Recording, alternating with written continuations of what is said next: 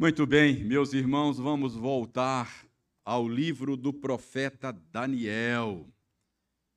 Nós estamos pregando uma série de sermões no profeta Daniel. Nós chegamos ao capítulo 7 desta série de sermões. Capítulo 7 na, no último sermão, nós fizemos uma análise geral do capítulo 7, que introduz a segunda parte do livro de Daniel. Vocês sabem que o livro de Daniel pode ser dividido, ele é dividido em duas grandes sessões.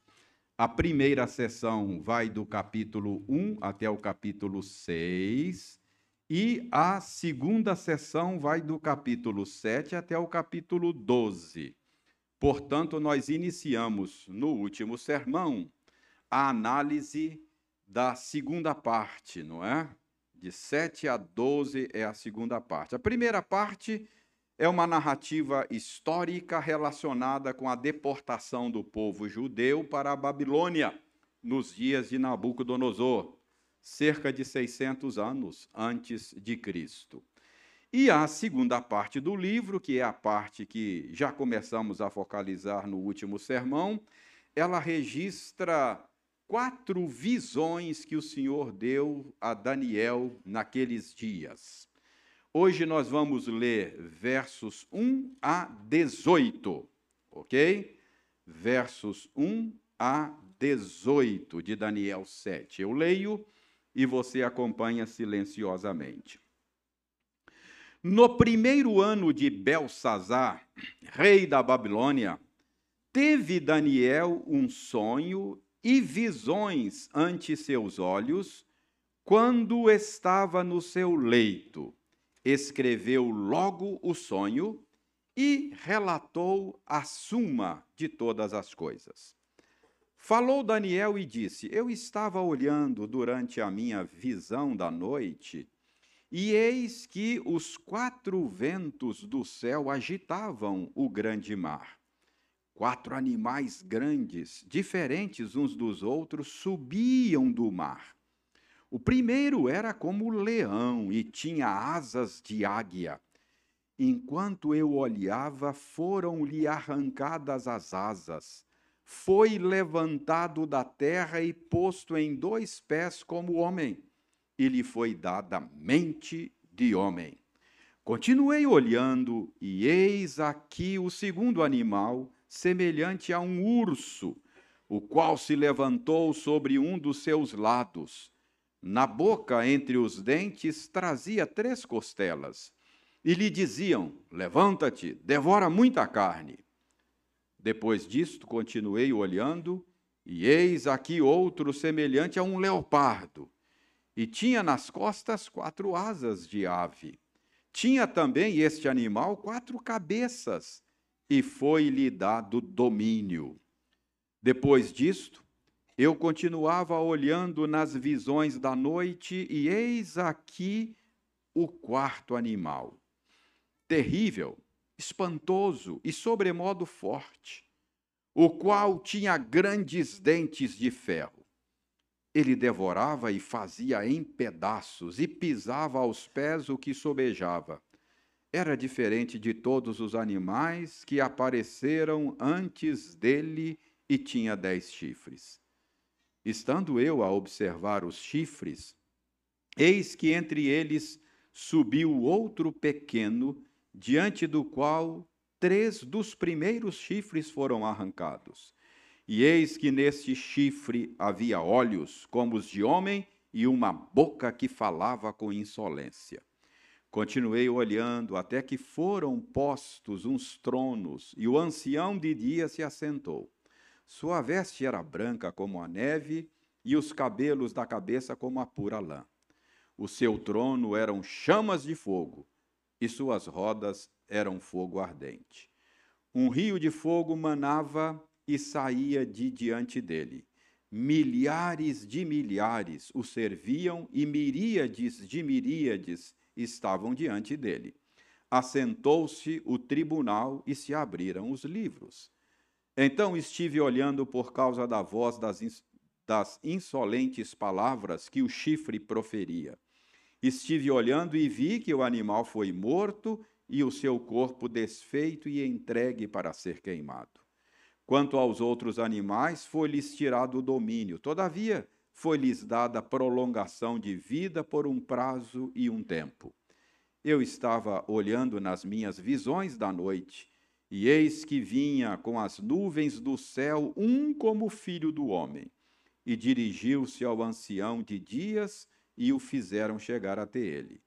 Foi-lhe dado domínio e glória e o reino, para que os povos, nações e homens de todas as línguas o servissem. O seu domínio é domínio eterno, que não passará, e o seu reino jamais será destruído. Quanto a mim, Daniel, o meu espírito foi alarmado dentro de mim, e as visões da minha cabeça me perturbaram. Cheguei-me a um dos que estavam perto e lhe pedi a verdade acerca de tudo aquilo. Assim ele me disse e me fez saber as interpretações das coisas. Estes grandes animais, que são quatro, são quatro reis que se levantarão da terra. Mas os santos do Altíssimo receberão o reino e possuirão para e o possuirão para todo sempre, de eternidade em eternidade.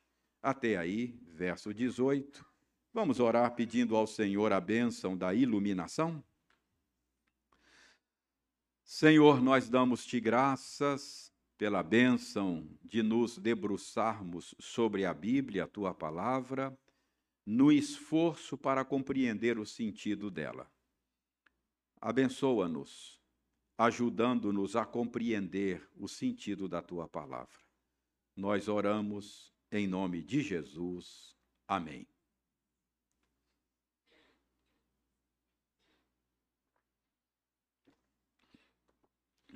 Irmãos, na, no último sermão, como eu lhes disse, nós fizemos uma análise geral do capítulo 7.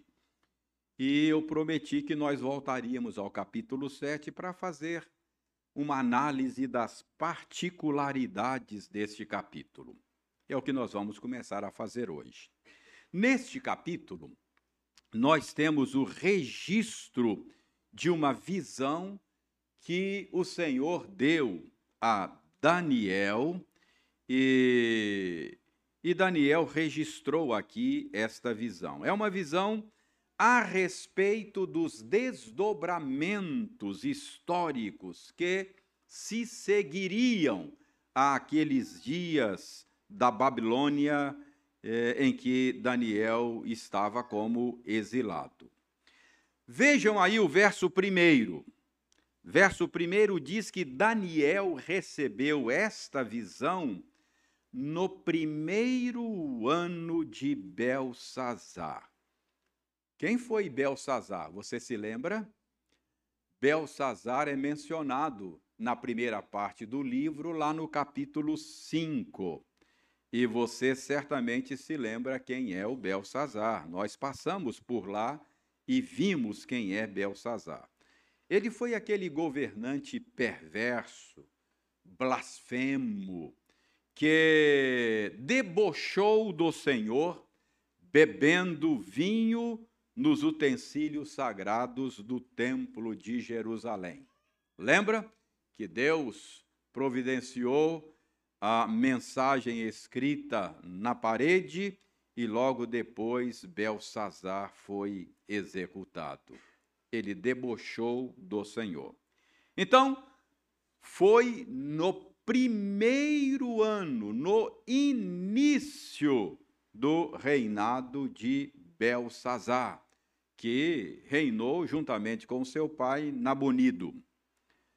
Irmãos, nós sabemos pela primeira parte do livro de Daniel que Daniel era um homem familiarizado com os bastidores do poder. Daniel conhecia as entranhas do palácio. Vocês se lembram que Daniel vinha ocupando ao longo da narrativa da primeira parte do livro postos importantes, não é? Na, na, no governo da Babilônia. Portanto, era um homem familiarizado com as entranhas do palácio. E provavelmente Daniel já conhecia o caráter perverso e blasfemo do novo governante que agora assume o poder. É o primeiro ano de Belsazar. E não é não é difícil a gente imaginar que a chegada de Belsazar ao poder tenha deixado Daniel, tenha deixado os exilados de Judá é, preocupados. E quem sabe até mesmo o povo babilônico está apreensivo com a chegada desse homem ao poder. Foi exatamente neste contexto de apreensão, primeiro ano de Belsazar, que o Senhor deu esta visão a Daniel. E você já sabe qual é o propósito do livro de Daniel. O propósito do livro de Daniel é consolar os exilados, é encorajar a Daniel e ao povo de Deus que estava no exílio. Portanto, qual é o propósito dessa visão? Levar consolo, e levar encorajamento ao povo de Deus no exílio. De que maneira Deus está fazendo isso aqui então, na visão? Deus está mostrando a Daniel, para consolo do coração dele, para consolo do povo de Deus, Deus está mostrando a Daniel numa visão a sucessão de impérios mundiais que surgiriam na história até a chegada do reino messiânico. Os animais que Daniel viu surgindo do mar representavam estes impérios. E a pergunta que nós fazemos quando lemos este capítulo é: que impérios são estes representados por esses animais? Que impérios são estes que haveriam de preceder a chegada do Messias e do seu reino? Irmãos, talvez um caminho para a gente encontrar respostas boas seja a gente se lembrar de que 50 anos antes de Daniel ter essa visão, registrada aqui no capítulo 7, o Senhor deu um sonho muito semelhante a Nabucodonosor. E este sonho está registrado no capítulo 2, capítulo ah, a respeito do qual nós já pregamos. Portanto, você se lembra qual foi o sonho de Nabucodonosor. Nabucodonosor sonhou com uma estátua, lembra? Uma grande estátua composta de quatro diferentes tipos de metais. Parte da estátua era ouro, parte da estátua era prata, parte de bronze e parte de ferro. Estas partes da estátua representavam exatamente quatro reinos que haveriam de preceder a chegada do reino messiânico. Você se lembra que no sonho de Nabucodonosor, uma pedra é cortada sem o auxílio de mãos e despedaça a estátua. E em seguida, no sonho de Nabucodonosor, esta pedra se torna uma grande montanha que enche toda a terra, simbolizando a chegada do reino messiânico. Então, irmãos, há um paralelo muito claro entre o sonho de Nabucodonosor, do capítulo 2, e a visão de Daniel, aqui no capítulo 7.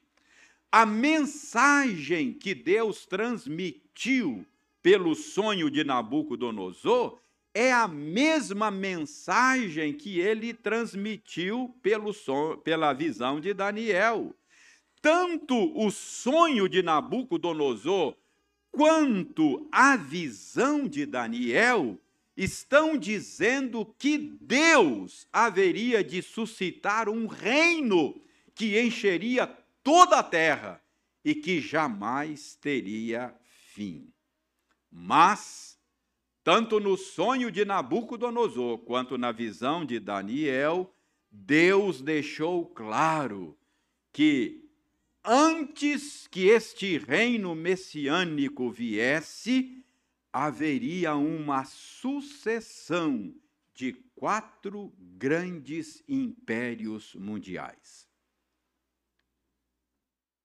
A pergunta então que se faz é: que impérios são estes que antecederiam a chegada do reino eterno de Deus, a chegada do reino messiânico? Irmãos, ah, para tentar discernir hoje quais seriam estes quatro grandes impérios, ah, a gente vai usar esse paralelo entre o capítulo 7 e o capítulo 2. Então, o que vamos fazer hoje é tentar discernir quais são estes grandes impérios representados por esses animais. Então, veja aí no verso 4, primeiro animal. Qual é o primeiro animal da visão de Daniel? Daniel diz que subiu do mar um animal que era como leão e tinha asas de águia. Irmãos, não resta dúvidas de que este primeiro animal simboliza o império babilônico debaixo do qual Daniel vivia. E isto pelas seguintes razões. Primeiro, o capítulo 2, que é o capítulo do registro do sonho de Nabucodonosor, deixa claro para nós que a cabeça de ouro da estátua do sonho de Nabucodonosor era o próprio Nabucodonosor. Se você quiser ver lá no verso 38 do capítulo 2, você vai confirmar essa informação. Então, se nós considerarmos o paralelo entre os dois capítulos, nós podemos afirmar com segurança que o primeiro dos quatro animais da visão de Daniel, este leão com asas, é o Império Babilônico. Essa é a primeira razão. Uma segunda razão para isso é que os profetas do Antigo Testamento se referiam à Babilônia exatamente como um leão. Deixe-me dar um exemplo para vocês disso. Jeremias capítulo 4. Dê uma olhada lá em Jeremias capítulo 4. Mais precisamente os versos 6 e 7. Aí Jeremias está anunciando que Deus haveria de disciplinar o seu povo por causa dos pecados deles. E Deus usaria uma nação para disciplinar o seu povo, uma nação estrangeira. Jeremias está falando da Babilônia. E veja bem, veja bem a partir aí do verso 6, verso 6 e 7. Eu leio: arvorai a bandeira rumo a Sião. Fugi e não vos detenhais, porque eu faço vir do norte um mal, uma grande destruição. E notem, já um leão subiu da sua ramada. O profeta está dizendo: olha, Deus falando por meio do profeta a punição, o castigo, a disciplina contra o meu povo vem do norte. Um povo violento vai ser usado para disciplinar Israel. E diz: e o leão já armou o bote. Está falando da Babilônia. O leão subiu da sua ramada, um destruidor das nações. Ele já partiu, já deixou o seu lugar para fazer da tua terra uma desolação, a fim de que as tuas cidades sejam destruídas e ninguém as habite. Então, esta é a segunda razão pela qual nós podemos afirmar que esse primeiro animal é um símbolo do Império Babilônico. Primeiro, porque ele corresponde à cabeça de ouro da estátua de, do sonho de Nabucodonosor, e o capítulo 2 deixa claro que era Nabucodonosor a cabeça de ouro da estátua. E segundo, porque era exatamente um leão anunciado por meio da profecia do Antigo Testamento. Mas há uma terceira razão pela qual nós podemos dizer que esse primeiro animal simboliza o, o Império Babilônico. É que em escavações arqueológicas posteriores, um dos símbolos do Império Babilônico encontrado nessas escavações era exatamente um leão alado. Desde a antiguidade, as nações escolhem animais predadores como símbolo, não é assim? Estados Unidos da América, a águia é o símbolo dos Estados Unidos da América. Lembra da antiga União Soviética? Um urso simbolizava a antiga União Soviética. Quem não conhece o dragão chinês? Não é? Símbolo da China. Então, as escavações mostraram que era exatamente um leão alado, o símbolo do Império Babilônico. Mas há ainda no verso 4 um outro detalhe que reforça essa interpretação. É dito aí no verso 4 que as asas desse leão foram arrancadas. E depois ele foi levantado da terra e posto em dois pés como homem, e lhe foi dada mente de homem. Intérpretes confiáveis, intérpretes ortodoxos, entendem que o que temos aqui, esse arrancar de asas do leão e depois esse erguimento dele em dois pés como homem, é uma menção daquele episódio no qual Nabucodonosor foi humilhado por Deus. Você se lembra quando nós é, pregamos sobre isso aqui nessa série. Ele foi, Nabucodonosor passou a viver como um animal, mas depois foi levantado da terra e lhe foi dada mente de homem, conforme descrito em Daniel 7,4. E é curioso, é curioso que a mesma palavra hebraica traduzida aqui em 7,4 por mente, é usada lá no capítulo 4, verso 34, quando Nabucodonosor fala que tornou a vir o seu entendimento. É a mesma palavra hebraica. Portanto, temos uma conexão entre o que Daniel viu e a humilhação de Nabucodonosor. Por todas essas razões, eu estou convencido de que o primeiro animal visto por Daniel representa o império babilônico. E o segundo animal? Vejamos o segundo animal descrito no verso 5, como sendo semelhante a um urso. E é dito que o urso se levantou sobre um dos seus lados, de modo que um dos lados do urso era mais alto do que o outro. Mais uma vez, se você consultar bons intérpretes da Escritura, intérpretes ortodoxos confiáveis, você vai perceber que há um certo consenso de que o império representado por este urso era um império que consistia de duas partes. E uma das partes tinha uma posição maior, tinha mais destaque, tinha mais relevância. Por isso, na visão de Daniel, o urso tinha um dos lados mais alto do que o outro. Isso se encaixa com o Império Medo-Persa.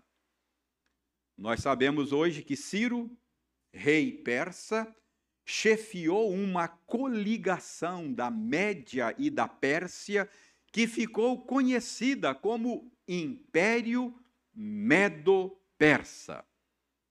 Além disso, se você caminhar um pouco mais aí no livro de Daniel e for para o capítulo 8, você vai ver que naquela visão do capítulo 8 tem um carneiro que tinha dois chifres e um chifre mais alto do que o outro.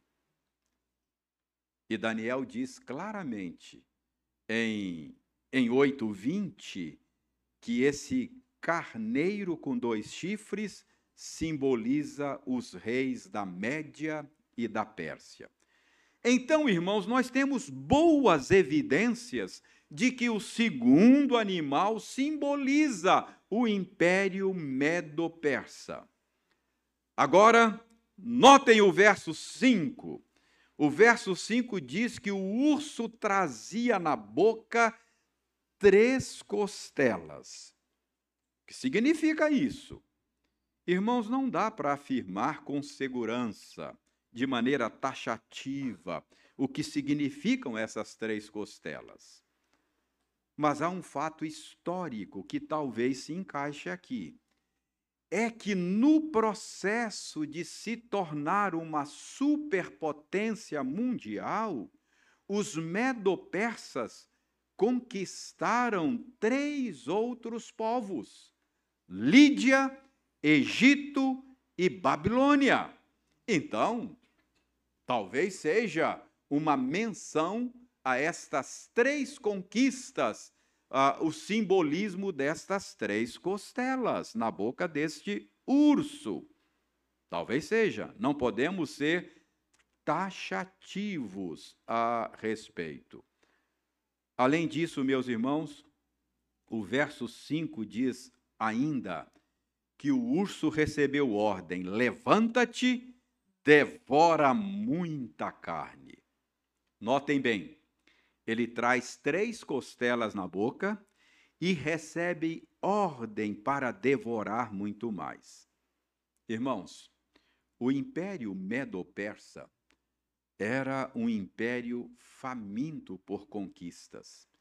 E até o dia de Daniel, nenhum império, até os dias de Daniel, nenhum império havia conquistado tantas nações e controlado território maior do que o Império Medo-Persa. Daniel chegou a ver o cumprimento dessa profecia, desta parte da profecia. Ele ainda vivia quando o Império Medo-Persa engoliu a Babilônia. Veja aí Daniel 5, capítulo 5, verso 31.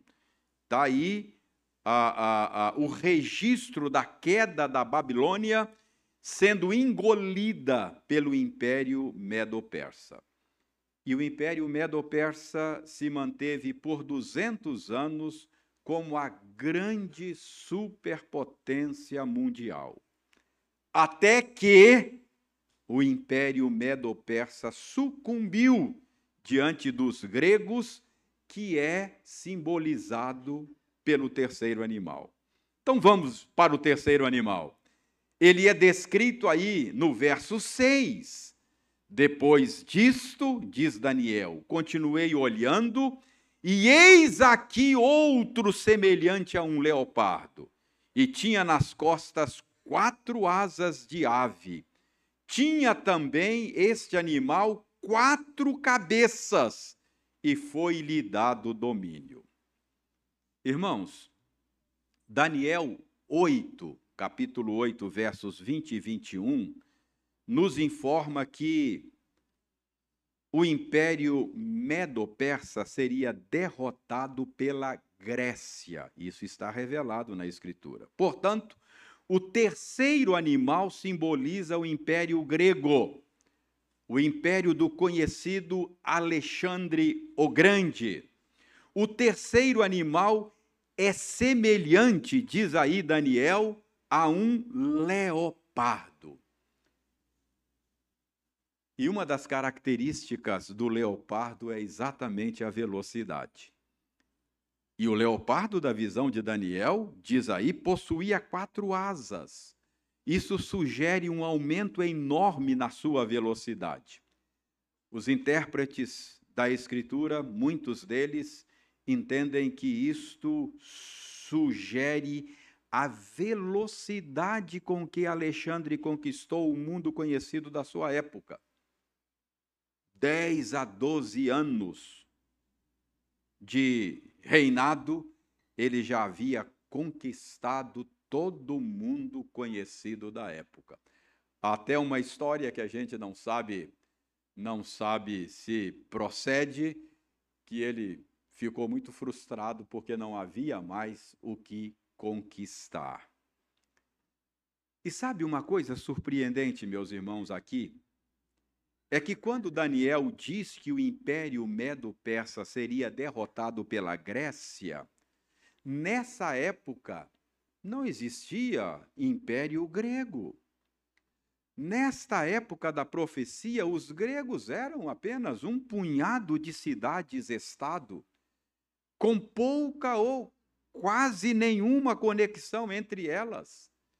Pelo contrário, havia rivalidades entre algumas destas cidades-estado dos gregos. Por exemplo, nós sabemos que Atenas sempre foi rival de Esparta. Eram cidades-estado isoladas, independentes, sem nenhuma conexão entre si era inimaginável que os gregos pudessem conquistar o Império Medo-Persa e o mundo conhecido da época.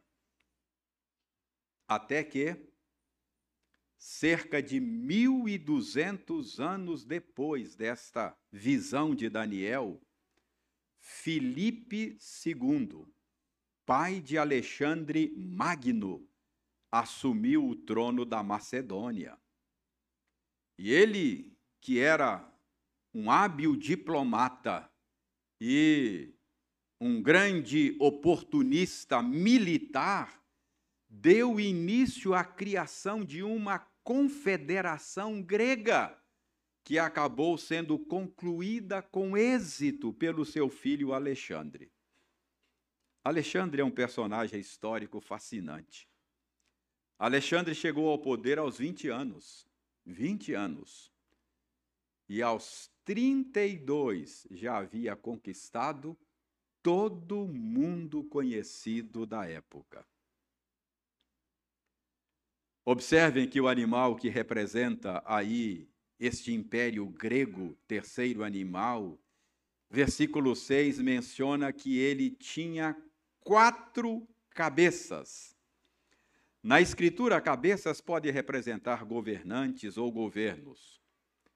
Quando Alexandre morreu, ainda jovem, 32 anos, sem deixar sem deixar herdeiro para o seu trono, o império grego foi dividido entre quatro generais de Alexandre: Ptolomeu, Seleuco, Lisímaco e Cassandro. Tudo 1200 anos depois. Tudo acontecendo conforme Daniel tinha visto na sua visão lá na Babilônia. Então, o terceiro animal visto por Daniel, semelhante a um leopardo, com quatro asas, quatro cabeças, representava o Império Grego. Finalmente, irmãos, Daniel viu um quarto animal, que é descrito aí no versículo 7. Depois disto, eu continuava olhando nas visões da noite. E eis aqui o quarto animal, terrível, espantoso e sobremodo forte, o qual tinha grandes dentes de ferro. Ele devorava e fazia em pedaços e pisava aos pés o que sobejava. Curiosamente, esse quarto animal, ah, esse quarto império, né? É, um, é uma besta, porque ele, ele, ele não, não, Daniel não, não compara este império a nenhum animal conhecido. Os primeiros, sim, leão, urso, leopardo, mas este quarto, ele não compara a um animal conhecido. Apenas descreve como algo, como algo muito cruel, um império cruel e mau, Parece que não havia animal suficientemente voraz para que pudesse representá-lo. Ele usa seus grandes dentes de ferro para quebrar em pedaços tudo em seu caminho, e o que resta, diz aí, ele esmaga com os pés. Então, é, é um, um monstro de destruição total. Os estudiosos concordam que o quarto império simbolizado por esse animal, por esse monstro descrito por Daniel, é o Império Romano. Mais uma vez, a coisa aconteceu de acordo com a visão de Daniel. Irmãos, Roma conquistou o mundo pelo poder da espada. As sangrentas campanhas militares de Roma ficaram conhecidas na história. As legiões romanas marcharam por todo o mundo, quebrando em pedaço as nações e os povos, quebrando em pedaço o que restou do Império Grego.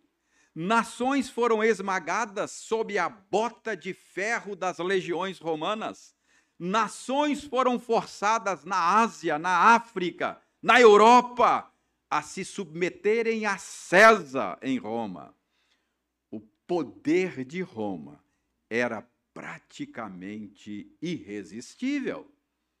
E os limites do domínio do Império Romano ultrapassaram os limites dos outros três reinos anteriores. Existem controvérsias a respeito do significado destes quatro animais da visão de Daniel. Mas, irmãos, conforme a análise que fizemos, podemos afirmar com bastante razoabilidade e com alguma base bíblica que estes animais que Daniel viu, um após outro, anunciavam a sucessão histórica destes impérios: o Império Babilônico, o Império Medo-Persa, o Império Grego e o Império Romano. Agora, notem que Daniel viu que esta sucessão de reinos animalescos seria quebrada pela chegada de um reino de natureza diferente dos demais. Perceba no texto o contraste. Os reinos descritos até aqui são comparados a animais: leão, urso, leopardo, um monstro indescritível em quarto lugar. Mas de repente o que Daniel vê? Daniel vê esta sucessão animalesca sendo interrompida porque agora Daniel vê um personagem diferente, ele não é semelhante a um animal. Verso 13, ele vê alguém que é como o filho do homem. Enquanto os demais reinos surgidos na história são comparados a animais, agora Daniel vê alguém como um ser humano. Deste modo, irmãos, a sucessão de reinos animalescos seria quebrada. Esse é o sentido da visão. Por um reino de justiça e paz. Além disso, os animais representativos dos reinos descritos até aqui vieram de baixo, surgiram e brotaram do mar. Mas agora, este que é semelhante a um filho do homem não vem de baixo, vem de cima, vem das nuvens, vem dos céus. Este quinto reino da visão de Daniel não é deste mundo. Lembra você alguma coisa? Meu reino não é deste mundo. És tu o rei dos judeus? Meu reino não é deste mundo. Ele vem por meio de uma intervenção sobrenatural de Deus na história dos homens. Outro contraste é que todos os reinos descritos até aqui tiveram início e final.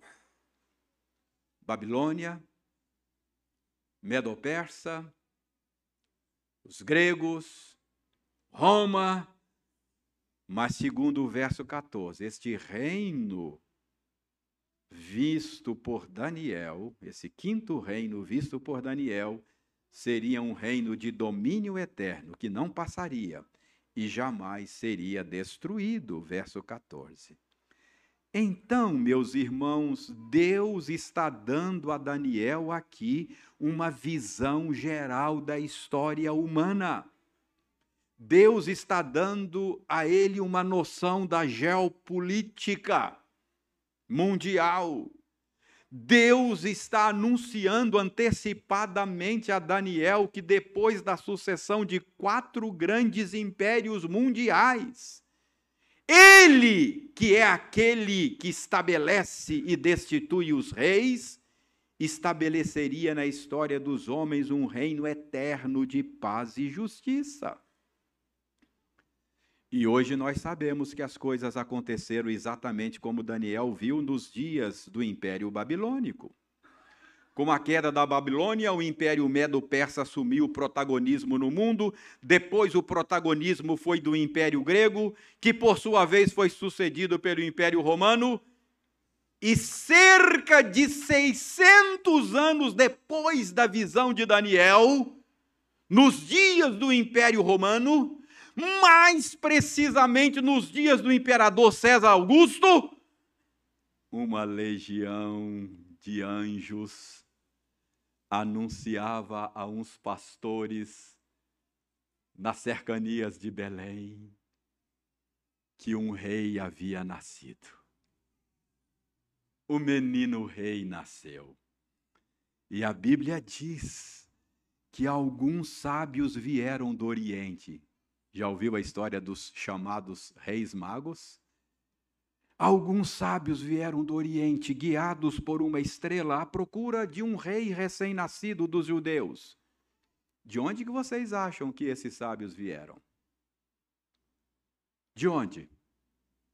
Como é que eles ficaram sabendo da vinda de um reino messiânico? Ah, meus irmãos, eles vieram da Babilônia, do Oriente, a presença dos cativos de Judá por 70 anos na Babilônia deixou plantada a semente da expectativa da vinda de um reino eterno de paz e justiça. Esta visão que Daniel teve lá na Babilônia foi registrada por ele lá na Babilônia. E nós podemos imaginar que os sábios da Babilônia tinham acesso a esses registros do sonho de Nabucodonosor, da visão de Daniel, de tal modo que quando viram a estrela disseram: É isso! O rei messiânico nasceu. Sigamos a estrela. Além disso, o próprio Jesus se identifica como essa figura de Daniel 7, chamada de o Filho do Homem, a quem foi dado domínio e glória e o reino para que os povos, nações e homens de todas as línguas o servissem. E você sabe que, tendo ressuscitado, Jesus Cristo disse: Toda autoridade me foi dada no céu e na terra. Meus irmãos, Jesus é esse, semelhante ao filho do homem que Daniel viu, que haveria de vir depois da sucessão de quatro grandes impérios mundiais. Conforme Daniel viu, Jesus trouxe o reino de Deus para a terra. Jesus inaugurou um reino de paz e justiça.